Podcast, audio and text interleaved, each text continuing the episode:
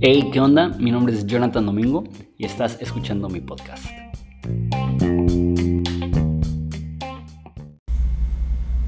Hey, ¿qué onda? La tercera pregunta en esa serie de preguntas, eh, hablando de eh, el diluvio de Génesis y la torre de Babel, es ¿quién escribió el libro de Enoch y por qué no está en la Biblia?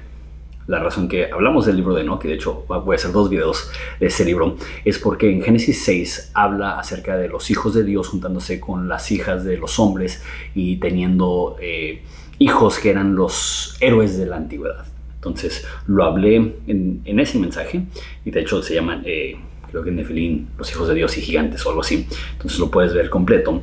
Pero ahora quiero hablar de un tema relacionado, pero no totalmente este, como basado o enfocado únicamente en esos gigantes. Entonces, si tienes preguntas específicas del Nephilim, puedes ir a ese video, que es un video de 30 minutos, donde como 25 minutos del video, 20 minutos del video me enfoco en eso.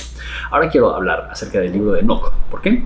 Porque este, el libro de Enoch era altamente eh, importante en algo que se conoce como judaísmo del segundo templo.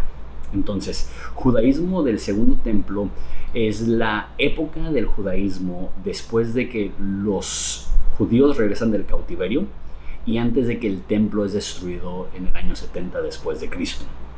El judaísmo del segundo templo es muy diferente al judaísmo antiguo porque eh, incluye muchos desarrollos teológicos que vemos en el Nuevo Testamento que no aparecen en el Antiguo Testamento. Entonces, ideas como eh, Satanás, hay dos menciones quizá, o tres menciones en el Antiguo Testamento de Satanás. Muy largo el Antiguo Testamento y las menciones ni siquiera son tan directas. Y en el Nuevo Testamento, o sea, Satanás es, es, una de las figuras principales en esta, en esta pelea en contra del pueblo de Dios y esa pelea en contra del Mesías. Entonces, ¿qué pasó del Antiguo Testamento al Nuevo Testamento, que los autores del Nuevo Testamento ni siquiera nos tienen que explicar quién es Satanás porque ya es bien conocido. Se conocen como los escritos apócrifos o intertestamentales. El más famoso de estos es el libro de Enoch. El libro de Enoch no fue escrito por Enoch, no es tan antiguo como, como Enoch del, Nuevo del Antiguo Testamento. Perdón. El libro de Enoch fue escrito, prácticamente todos entran en un consenso de que el libro de Enoch son cuatro libros, que el libro de primera de Enoch eh, se escribió aproximadamente 400 años antes de Cristo. Entonces es también antiguo, pero Enoch, si es una cronología literal de Génesis, es como 2500 años antes de Cristo. Entonces, este, estamos hablando de 2000 años desde que murió, bueno, que Enoch fue llevado al cielo, a que se escribe el libro de primera de Enoch, y el resto de los libros se escribieron los próximos cientos de años, y creen que se terminó todo el libro de Enoch eh, aproximadamente 200 años antes de Cristo.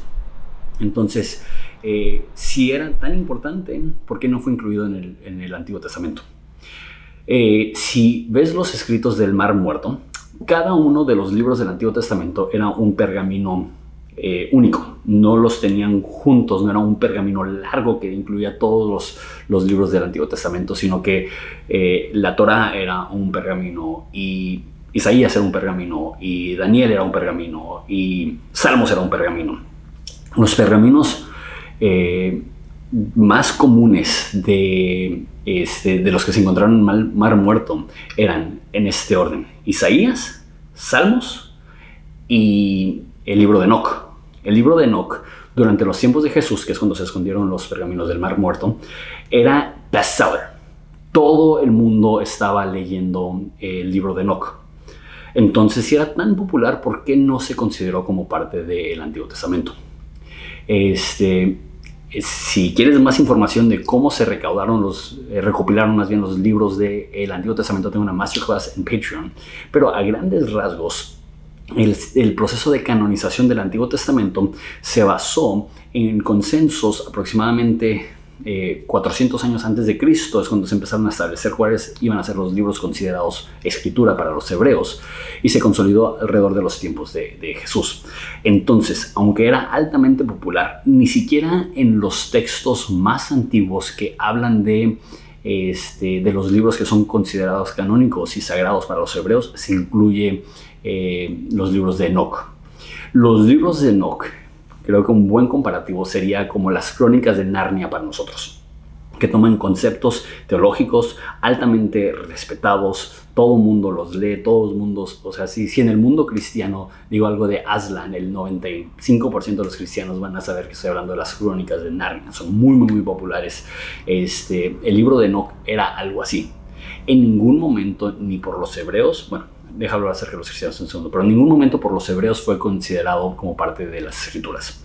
Hay unas cuantas personas de los padres de la, iglesia eh, que sí lo consideraban escritura. La iglesia etíope hasta la fecha lo considera escritura. Su canon es más amplio, ellos tienen 81 libros del Antiguo y el Nuevo Testamento que consideran canónicos. Este, los cristianos protestantes tenemos 66, entonces tienen 15 más que los cristianos protestantes. Entonces sí hay algunos cristianos que lo ven como canónico, pero es una, una cantidad muy pequeña y este, ya como para el tercer o cuarto siglo cayó en desuso. Realmente fue poco popular seguir eh, dándole mucha importancia al libro de Enoch. Sin embargo, si no has leído el libro de Enoch, es largo, pero es entretenido, vale la pena. No lo veas como si fuera escritura, porque no se debe ver como si fuera escritura, pero te das cuenta de esa transición de la teología del Antiguo Testamento a la teología del Nuevo Testamento y cómo ya habían personas que estaban descubriendo dentro del Antiguo Testamento como secretos acerca de cómo opera el cielo, el infierno, el inframundo, los demonios, Satanás, los ángeles. Este, y hay cosas muy interesantes. Por ejemplo, Gabriel, que el Nuevo Testamento lo nombra sin dar explicación. Vas al Antiguo Testamento y no vemos a ningún Gabriel. Pero Gabriel está en el libro de Enoch. 300, 400 años antes de Cristo, habían estas cosas que el libro de Enoch estableció la idea, por ejemplo, del, Hijo del Hombre, que era el, título más famoso de Jesús, viene en el libro de Enoch, aunque aplicado a Enoch, pero vemos cómo utilizan ese lenguaje también. Y si lees el Apocalipsis, el Apocalipsis es como si Juan estuviera leyendo el libro de Enoch. Muchas de las, de las analogías e imágenes del libro de Apocalipsis vienen directamente del libro de Enoch. Entonces, ¿es útil leerlo? Sí, para para enriquecer tu conocimiento de la transición de la teología del Antiguo Testamento al Nuevo Testamento. Se debe de leer como si fuera palabra de Dios, ¿no? se debe de ver teológicamente como eh, algo que debe de establecer alguna doctrina fundamental, definitivamente no, nadie lo ha visto de esa forma, pero es como leer las crónicas de Narnia, es algo que va a enriquecer tu conocimiento de, teológico a través de imágenes y simbolismos.